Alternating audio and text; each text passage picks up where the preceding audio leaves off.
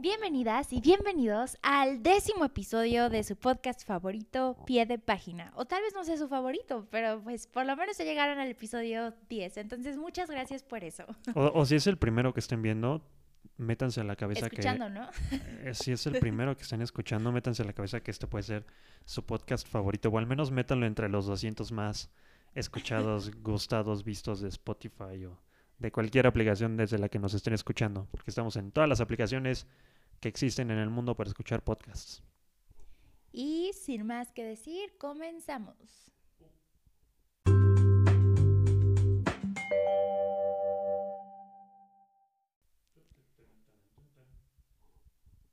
Ok, Marco, el día de hoy tenemos un tema que la verdad es bastante light comparado a lo que hemos hablado aquí, pero está bien, ¿no? De eso se trata también este podcast. O sea, no tiene que ser todo el tiempo momentos de reflexiones profundas y análisis socioestructural ni nada por el estilo. A veces solo podemos divertirnos y ya. Así es, el tema de hoy es la insoportable irreparabilidad de la muerte. Comenzamos. Es broma, es broma, es broma. No, realmente lo que queremos hacer es abrir un espacio para hablar sobre las películas que más nos han marcado. Pueden ser para bien, puede ser para mal, puede ser, no sé, animada, musical, lo que sea. Y probablemente estamos hablando de esto por la nostalgia enorme que tenemos por no poder ir al cine. O bueno, sí poder, pero escoger no hacerlo. Em, pues básicamente porque no hay tantas cosas en cartelera que nos llamen la atención. Digo, está Scooby-Doo, no sé si... no sé qué tal esté, pero... Pero sí, creo que una de las cosas que más nos gustan y más nos han marcado para bien y para mal han sido las diferentes películas que hemos visto. Y, y podemos platicar justo ahorita de ellas para hacer un par de recomendaciones y que la gente también nos cuente qué piensa de estas películas de las que vamos a platicar, si ya las vieron, si tienen sus propias películas favoritas, cuál es la primera que te vas a sacar de tu cajita. Porque tenemos una cajita donde tenemos que anotar las películas, ustedes no la están viendo. Pero, No es cierto. bueno, pero la gente no la está viendo. pero Pueden, pueden pensar que tenemos una cajita. excelente. Entonces, imaginen que tenemos una cajita, metemos nuestra mano, saca una película Fer. ¿Cuál es? Ok, primero me gustaría hablar sobre una de las películas que más me marcaron en mi infancia y, ¿Y es... que salió en el papelito? Y que salió en el papelito. Sí deberíamos hacerlo del papelito. A ver, vamos a ponerle pausa y hay que hacerlo del papelito. Bueno, pausa y vamos por el papelito. Y estamos de vuelta, gracias a Marco por su increíble idea de hacer papelitos para ir seleccionando películas. Qué Entonces, buenas ideas tengo siempre. recuerden, son películas que nos hayan impactado para bien o para mal y algunas va- obviamente va a ser como súper profundo el análisis y otras va a ser como, "Eh, estuvo horrible, ¿sabes? Entonces, comenzamos. ¿Quién saca primero? A ver, yo, fue mi idea, creo que yo lo ojos, primero. Cierra los ojos. Ok, va, toma. Ojos cerrados. Los estoy cerrando, gente, aunque no lo puedan ver. Y el primer papelito que saqué es, uy, Inception. Inception o El Origen, como se llamaba en español. Una película de mi director favorito probablemente, eh, que es este Christopher Nolan. Él, si vieron las películas de Batman con este cuate, con Christian Bale, él es quien las dirige. Inception, pues para empezar tiene a Leonardo DiCaprio, de mis actores favoritos de toda la vida. Y además, la película, o sea, creo que en general eh, Christopher Nolan trata dentro de las temáticas de su película el tema que originalmente íbamos a hablar en este podcast, que es el tema del tiempo. O sea, lo que me gusta mucho y que la gente cuando salía de ver Inception decía, "Ah, es que no lo entendí muy bien, es que por qué sucedía lo que sucedía, es justamente esta noción de la relatividad del tiempo que va teniendo. Si no la han visto, 100% recomendada, pónganle pausa, vayan a verla y luego regresen y escuchen lo que comentamos de ella. Pero me gusta mucho, más allá de lo visual, o sea, lo espectacular que es que las ciudades se doblen y las escaleras de Penrose, espejos. Eh, no, no les cuento mucho de la trama, pero se van metiendo dentro de sueños. Y luego dentro de esos sueños hay, sueños, sueños. entonces se van metiendo, pero el tiempo pasa de forma relativa. O sea, si tú pasas en un sueño cinco horas, en la vida real pasaron cinco minutos. Y cuando estás tantas capas abajo del sueño, ya no sabes qué es un sueño y qué no es un sueño. Entonces tu mente se empieza a volver loca y eh, eso se me hace muy padre. A mí Inception era mi película favorita hasta que llegó Una Otra. película, otra película. A mí también me gustó un buen Inception. La verdad, yo no escribí. Claramente, Marco la escribió. Pero creo que es una película excelente. A mí me encantó justo esta idea de poder plantar en, las, en la mente de las personas a través de los sueños una idea y que vaya germinando, germinando hasta que parezca que fue tu idea. No sé, se me hace increíble. O sea, y creo que justamente lo que dice Marco de ir bajando en capas dentro de sueños. No sé si alguien haya soñado dentro de un sueño. Creo que es de lo más irreal del mundo.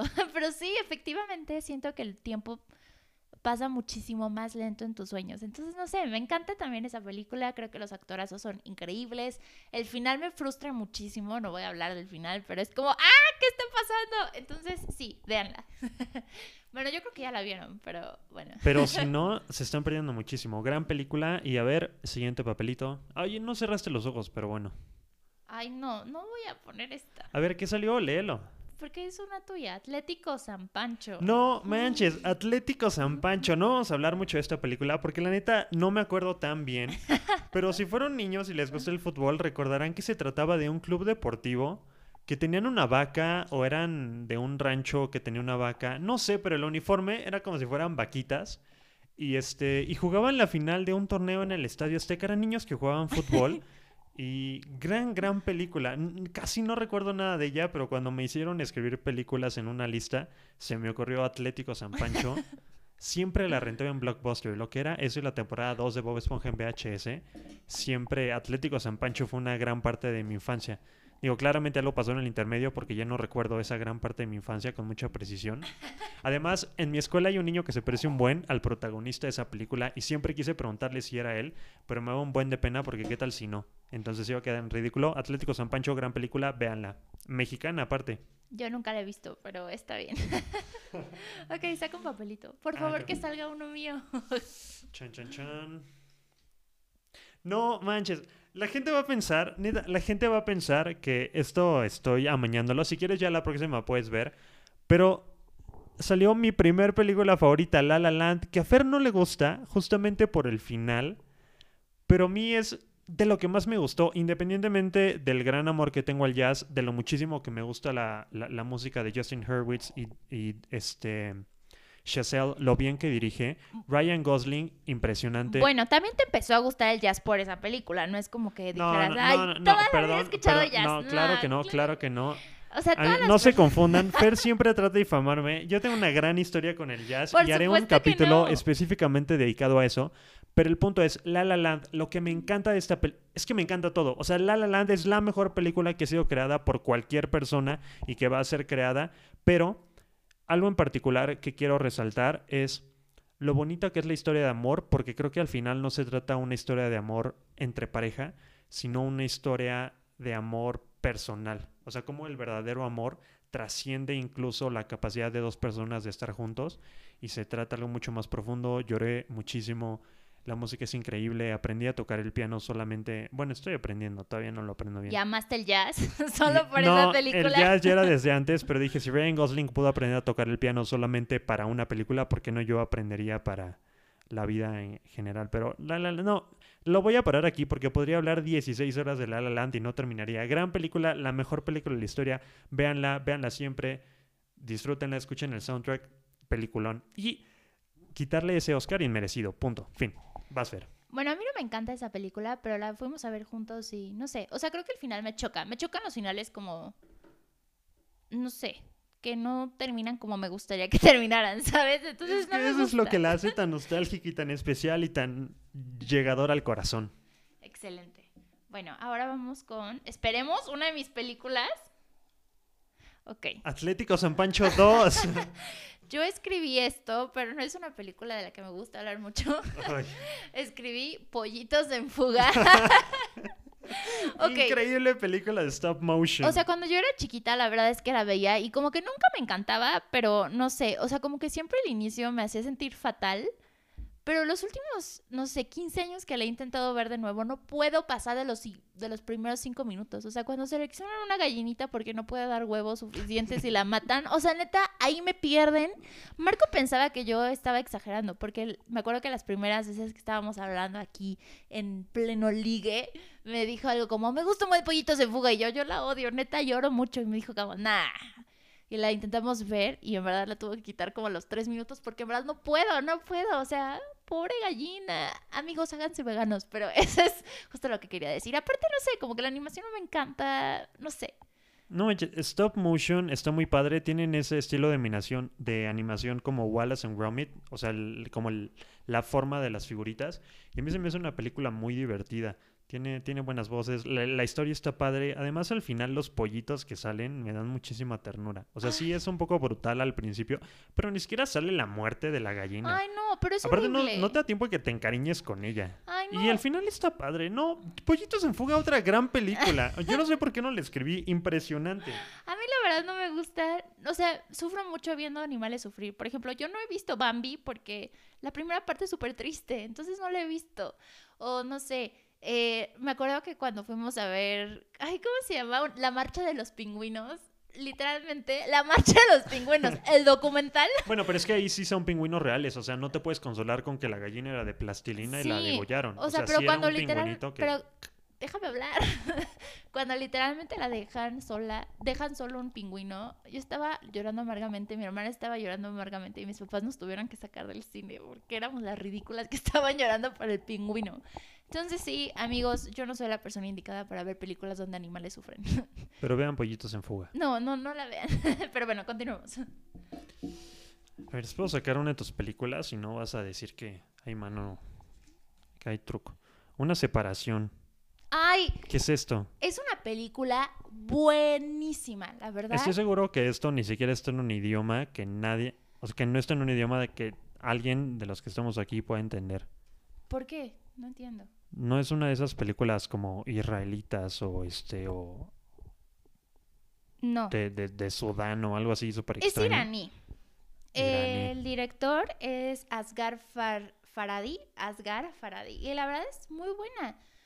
Se la recomiendo. O sea, no quiero como spoilear mucho, pero básicamente hay como muchos plot twists en la historia. Creo que es una forma muy padre de aproximarte a una cultura diferente, la cultura iraní, darte cuenta que no es todo como los medios las pintan, que es como, no sé, como con tintes radicales y ese tipo de cosas que están muy lejos de ser la realidad. No sé, creo que en esta película justamente pueden, o sea, desarrollan muy bien a los personajes, te encariñas con, con varios, no sé, o sea, es, es Como en buenísima. Pollitos en Fuga. No, es buenísima. Y, y la verdad es que los temas que abordan son como temas bastante fuertes, o sea, ¿sabes? O sea, es como... Pero ¿de qué trata? O sea, ¿de qué trata una separación?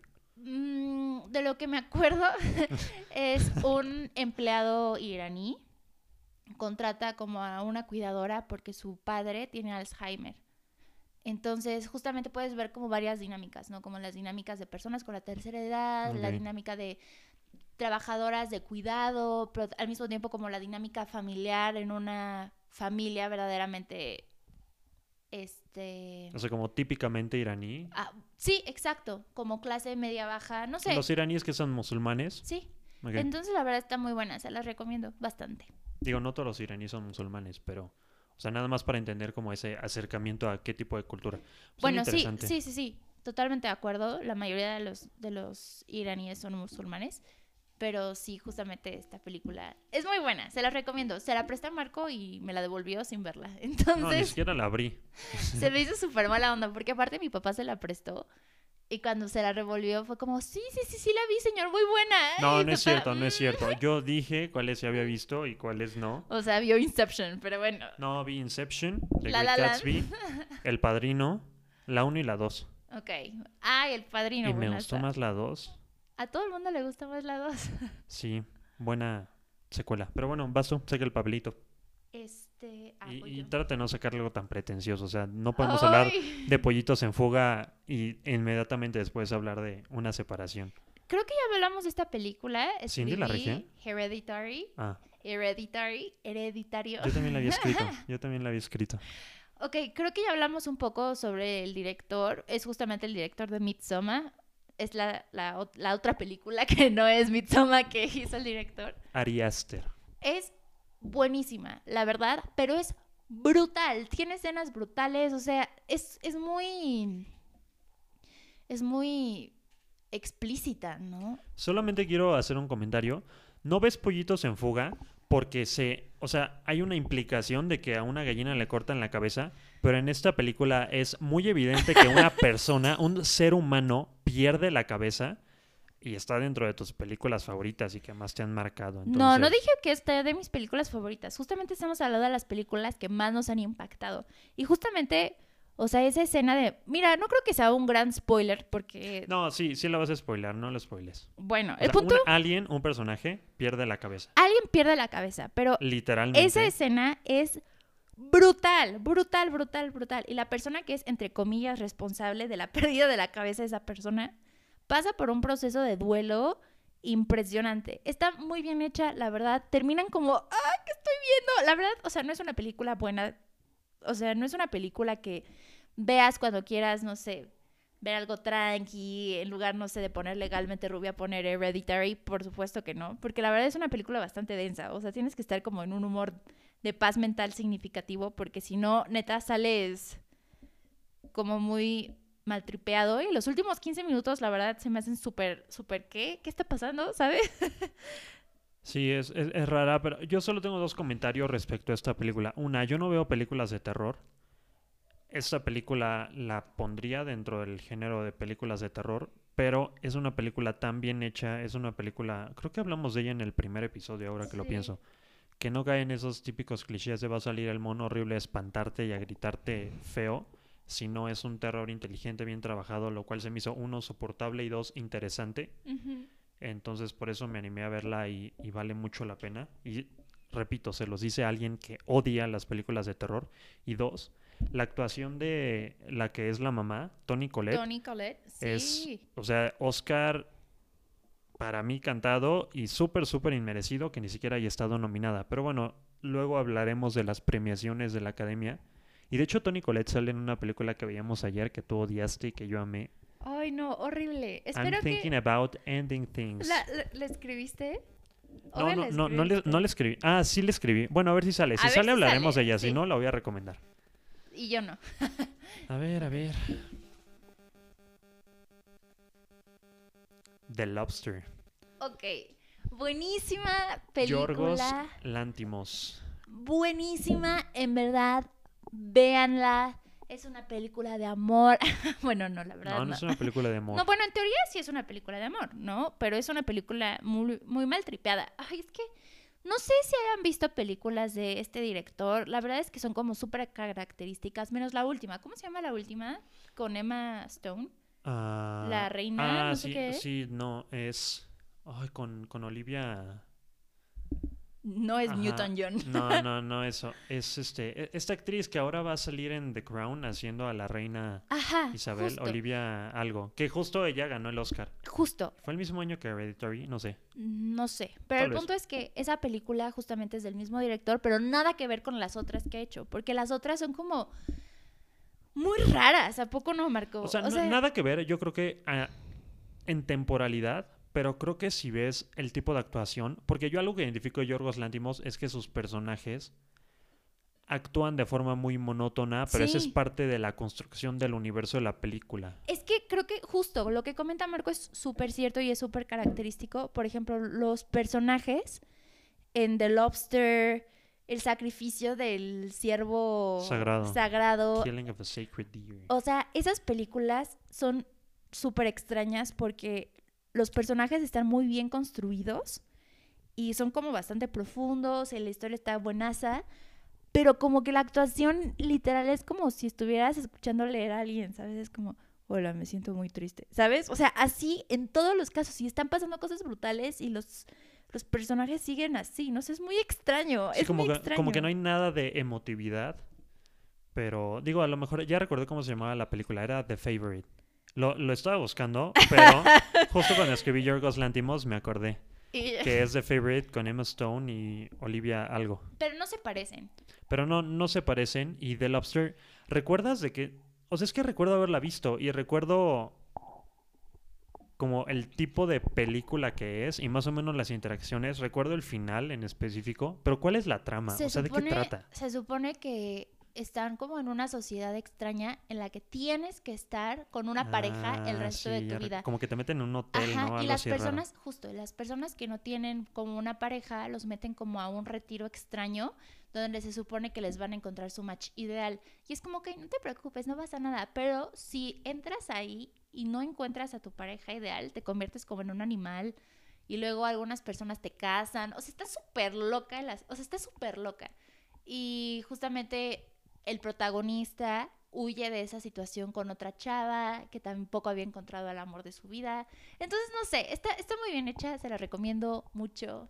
Está buena, ¿a poco no? Sí, sí vale la pena darle un vistazo. Creo que es una película muy extraña. O sea, por, Sí, por el tipo de interacciones que hay entre personajes. sí, totalmente. Es medio distópico, pero, es- pero está interesante. Sí, A- Además, aunque la trama esté muy jalada, como que sí te la acabas creyendo. Que es un universo bastante creíble. es como si vieras un episodio de Black Mirror No, con malas actuaciones. Pero bueno, continuamos. Y. mm, Interstellar. Yo no puedo decir mucho porque me dormí las últimas tres horas de la película. Eh, Cuando la película dura tres horas. O sea, Fer se durmió en cuanto sale en la pantalla. Interstellar. Es que ese día estaba muy cansada, pero Marco la amó. Entonces Es que bien. me encantan todas las películas del espacio. O sea, Star Wars, First Man, claramente In- Interstellar. Creo que esta película tiene mucho valor. Uno, porque Kip Thorne, un reconocidísimo astrofísico, participó en la elaboración del guion. Todas las películas de Christopher Nolan están musicalizadas por Hans Zimmer, que es un extraordinario compositor multipremiado en los Oscars y tiene estos sonidos muy característicos como de... pam, pam, pam. Ok. Matthew McConaughey es un gran actor. También salía Anne Hathaway, Matt Damon, que justo Matt Damon, muy cercano a Interstellar, hizo esta película del libro The Martian, en donde también es un astronauta, solamente como una curiosidad. Y esta película tiene un mensaje muy bonito porque habla sobre el amor como esta fuerza que trasciende no solamente el espacio, sino el tiempo y, y puede incluso como sumergerse o combinarse con las reglas de la física cuántica y, y está muy padre. Justo también habla sobre, regresando a esta temática del tiempo, em, Marco quería hablar del tiempo. eh, yo quería hablar del tiempo en un principio, pero acabamos indirectamente estoy metiendo el tema. Em, me gusta mucho esta idea y, y es científicamente acertada de que cuando estás cerca de cuerpos muy grandes con tal capacidad de atracción gravitatoria, no solamente el espacio se dobla, sino también el tiempo. Entonces, si tú estás cerca de un hoyo negro, para ti el tiempo va a pasar mucho más lento de lo que podría pasar en otro lugar. Hay viajes en el espacio, la trama está muy padre. Eh, no, no sé, es una, es una excelente película. Matthew McConaughey lo hace muy bien, como ya había dicho. También sale este hombre, ¿cómo se llama? El que es Alfred en, en Batman, que Mm. sale en todas las películas de Christopher Nolan. No sé. Lo Michael. Caine, Michael Caine. y este, y, y gran película. O sea, si es larga, puede resultar un poquito tediosa, pero yo que amo las películas del espacio, Interstellar junto con La La Land es mi película favorita. O sea, La La Land un poco más, pero Interstellar digno segundo lugar. Excelente, excelente. Bueno, vamos con Iron Man. ok, esa la escribió Marco. Qué buena película. Fíjate que Iron Man, la película, no me encanta. O sea, Iron Man como personaje es mi superhéroe favorito de todos los tiempos. Me encanta, se me hace como súper pretencioso.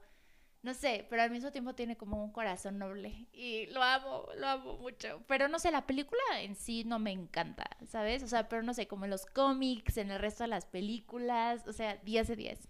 Y sabes que lo metí nada más por dos cosas muy sencillas. Uno, porque si hay. O sea, no recuerdo mucho haber visto trailers de películas, pero si hay uno que en particular recuerdo muchísimo. Es una vez haber ido al cine con mi papá. Ni siquiera sé qué película fue la que vimos, pero recuerdo haber visto el trailer de Iron Man, que a mí me gustaba mucho el superhéroe. Y en cuanto lo vi, le dije, papá, tenemos que ir a ver esa película. Mi papá también, o sea, se veía emocionado porque la película estaba promocionada muy bien. Pero además lo que significó, o sea, a partir de Iron Man se construye todo el universo cinematográfico de Marvel.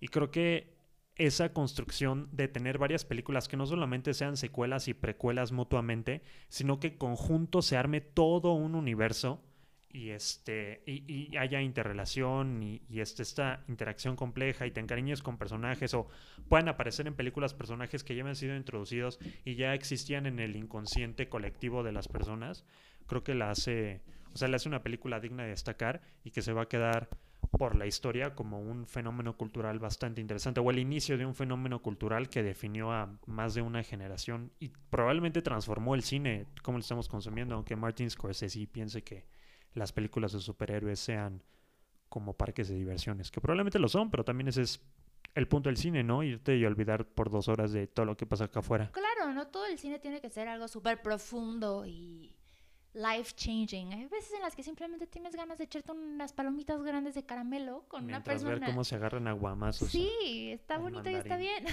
Pero bueno, vamos con la siguiente. Dale. Ah, voy yo. Yo la saqué. Cierto, cierto. ñam, ñam, ñam. El exorcista. Ay, tin, tin, tin, Creo que fue la primera película de terror que Marco vio. Por lo No. menos vio conmigo. An- antes había visto The Shining, que no sé si cuente como película de terror. Es buenísima, pero no creo que cuente como terror. Es como más suspenso, ¿no? Pues no sé, salen las niñitas ahí en sus triciclos y sí. A mí me Sí te saca uno que Ay, otro sustillo. Pero a mí la verdad el exorcista me gustó mucho. Y bueno, creo que también me marcó bastante porque me acuerdo que mi mamá me decía como, no, es que esa película, yo me acuerdo que cuando la vi me cambió, tu tío se moría de miedo, o sea, yo no pude dormir durante mucho tiempo, o sea, como que verdaderamente marcó un antes y un después en el cine como lo conocemos, por lo menos en el cine de terror, ¿sabes? Y también estaba, o sea, yo soy como un poco morbosa en el sentido de quiero saber como todos los datos oscuros de absolutamente todo. Y leí que, o sea, como que muchas veces, o sea, no sé si ustedes lo crean o no, pero una parte del set se quemó. La protagonista cuando estaba O siendo... sea, o sea, espera, pero esas cosas pasaron. Pasaron, sí, sí, Ah, sí. es que como dijiste, no sé si ustedes lo crean o no. Como que no sé si. O sea, vamos, a lo que voy es, no sé si estén como relacionados o no, pero el punto, o sea, simplemente fue como error en el set. Pero ocurrieron varias cosas, o sea, por ejemplo, además de que se incendió una parte del set, la protagonista, hay una escena, ay, creo que aquí, o sea, neta, no vale la pena decir spoiler porque ya todo el mundo la vio. Y si no la han visto, por lo menos saben de qué se trata.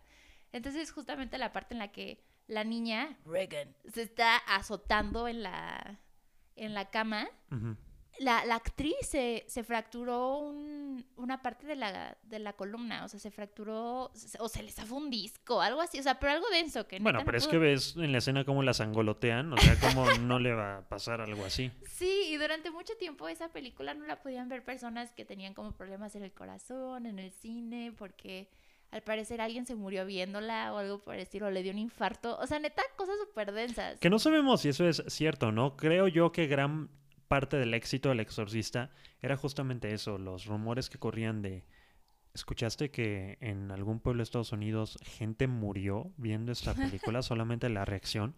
Que yo no dudo que en su momento haya sido impresionante. Ahorita la ves y la valoras de forma distinta porque los efectos se ven chafas, entre comillas. chafas, o sea, o no, sea. no se ven realistas, pero no la puedes juzgar con la, o sea, con los ojos que tenemos hoy en día de cómo se ven los efectos Claro. y la construcción de un set y Pero el la historia está muy bien hecha y creo que la historia, aunque los efectos no sean los mejores, como que te engancha, ¿sabes? Y es como, uy, Yo escribí esa película y solamente la escribí porque recordé una anécdota. Yo no había visto El Exorcista y dije, en mi vida la voy a ver. Pero una vez mis primos estaban platicando de esa película y en la noche yo soñé que la estaban viendo en la sala y yo bajaba y la sala toda estaba en llamas. Así toda estaba en llamas, como que todos estaban tirados en el piso y en la tele se estaba reproduciendo la película, pero todo era un ambiente muy rojo, muy lúgubre, como si estuviera en el infierno. Y quedé atemorizado y dije, jamás en la vida voy a ver El Exorcista porque un demonio me va a poseer. pero, sí no, la vio. la vi y no pasa nada, es solo una película.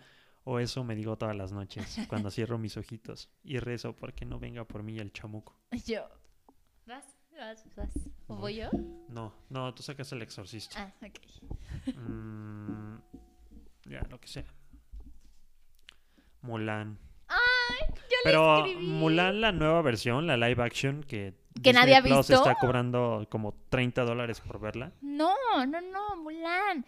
Esa sí es una de mis películas favoritas de toda la vida. Me marcó mucho cuando era chiquita. O sea, la verdad es que Mulan es como la primera aproximación al feminismo que tuve cuando era chiquita, ¿sabes? O sea, como esta, esta mujer libre, independiente, que no necesita que las reglas patriarcales la repriman y que pueda ser como la heroína de China. Like, me encanta, ¿sabes? O sea, pero particularmente esa película cuando era chiquita me traumaba muchísimo.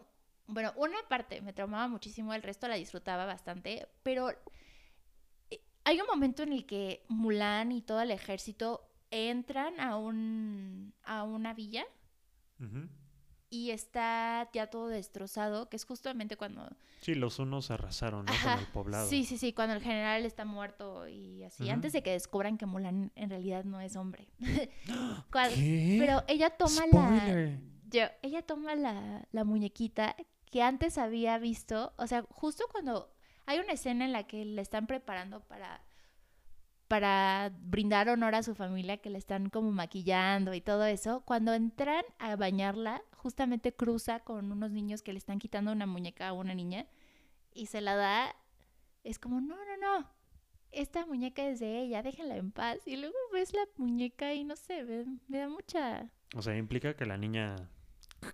Pues, o sea, yo siempre lo he visto así, ¿sabes? Es Y que no se me recuerdo esa parte, pero... Y se me hizo brutal, o sea, fue como, a lo mejor ni siquiera es la misma muñeca, pero yo siempre lo sentía así, ¿sabes? Es como que los niños mueren y yo toda chiquita, y yo, ah, ¿qué está pasando? Pero sí, la verdad, Mulan me encanta, la música me encanta, la historia me encanta, me encanta. Sí, escuché que live action la arruina por completo, pero... Pues... Creo Sí que queda. ni siquiera está Mushu. No, no, no está mucho. Mucho es el dragoncito, ¿no? El rojo este. Sí, Mushu. Que Eugenio Derbez hace la voz. Eugenio Derbez no se ha dado tanto. El burro de tampoco. Shrek, de Cherk. Pues sabes qué, yo creo que lo que puedes hacer es sacar un último papelito y vamos con la última película de hoy. Pero tú la sacas, ¿no? No, yo saqué Mulan. Ah, ya. Excelente, excelente. Por favor, que sea la película del campeonato del 2005 en la América. Ay, justo una que tú también habías escrito, ¿Cuál es? Hereditary. Ah, nada, repetida, repetida, saca Sí, otra, saca ok. otra. Ah, no, no recordaba que yo también la había escrito. es que justo la escribí porque quería hablar de Tony Colette y de la película Ok, esta yo no la escribí, pero ok, Suspiria. Suspiria, buena película para terminar. Que, que estamos hablando de la nueva versión. em, porque hay una versión sueca o algo así. Según yo hay tres versiones. Seguramente hay varias versiones, como todas las películas de terror que luego tratan de hacer refritos. Pero estamos hablando de la que salió recientemente con Dakota Johnson, interpretando la película, la, el rol protagónico. Y musicalizada por Tom York, que es también lo que quería rescatar de esta película. Se trata sobre bailarinas, bailarinas de una academia en donde las cosas, o sea, es muy exigente, un gran nivel, es que es como contemporáneo. Es contemporáneo, un baile, ya saben, esos bailes extraños en donde los movimientos son como muy abiertos. abiertos, Libres. libres, la música es bastante sugerente y, y emotiva. Ay, a mí me encanta, me encanta esa parte. ¿Del baile o de la película? No, de los, del baile. O sea, hay justamente una escena en la que se conecta la, la protagonista, que es Dakota Johnson. ¿Cómo se llamaba la, la protagonista? Mm, No recuerdo, pero supongamos que se llamaba... Es una chica Juanita. estadounidense en Berlín. Eso sí me acuerdo. Sí, la película se, se supone que la historia es en Alemania. Cuando la, la profesora le toca las manos y como que le pasa como la magia y empieza a hacer como una especie de exorcismo a una de sus compañeras, pero no sé, eso ese baile se me hace de lo más bonito que he visto en, en el cine, o sea, no sé, se me hace súper bonito, súper bien hecho, con muchísima fuerza, me encanta, transmite muchísimo, o sea, esa, en e- esa escena de Suspiria creo que es una de mis escenas favoritas del cine de toda la vida. Pero la película no me encanta. Y el final se me hace súper jalado. ¿A ti no? El, el final está padre porque creo que, digo, es, es medio previsible si vas siguiendo toda la película. Pero los bailes, como tú dices, están muy bien. Me encanta que esté musicalizada por Tom York, que es este, el cantante de Radiohead. Y, y la película es buena. O sea, a mí me gusta mucho cómo actúa Dakota Johnson. Em, la trama es interesante. Es igual de estas películas que podrían estar muy cercano al terror, pero no es, es más bien una onda este, psicológica y vale bastante la pena. Yo creo que la pueden ver, está en Amazon Prime, si tienen la oportunidad, denle un vistazo. A mí me gustó. Sí, la verdad es, es muy buena. El final, te digo, no me encanta, pero en general la película es muy buena. Hay muchísimos actores buenazos, ¿no? En esa película. También está. Ay, ¿Cómo se llama esta? Sale Chloe Grace Moretz al principio que. Yo, yo tengo un gran amor por ella. Pero ¿cómo se llama esta esta actriz que también es la, la, bruja de Narnia. Ah, sí, esta Tilda... Swinton o Swiddleton o algo así. Ella, ella es la profesora. Entonces la verdad está muy bien hecha, me encanta. Buena película. Bien amigos y amigas, eso fue todo por el día de hoy. Espero que les haya gustado mucho el podcast. Eh, como pueden ver, fue una compilación de las películas que más nos han impactado para bien o para mal. Qué mal que la mayoría que salieron fueron de Marco y no salieron muchas de las mías, pero bueno, así es la vida. Salieron las buenas. como el de. Como la de fútbol, ¿cómo se llama? Atlético San Pancho, película. bueno, está bien.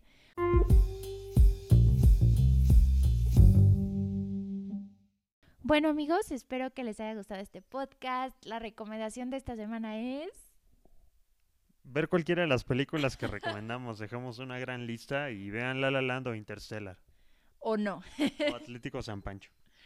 Excelente. Bueno, espero que les haya gustado. Nos vemos el próximo lunes. Gracias, gente, por compartir el podcast con otras personas, por darle like a la página de Facebook, por seguir en, en Instagram, por hacer todo lo que hacen. Píquenle ahí a los botones de Spotify, de Apple Podcast y nos vemos la próxima semana. Bye. Adiós.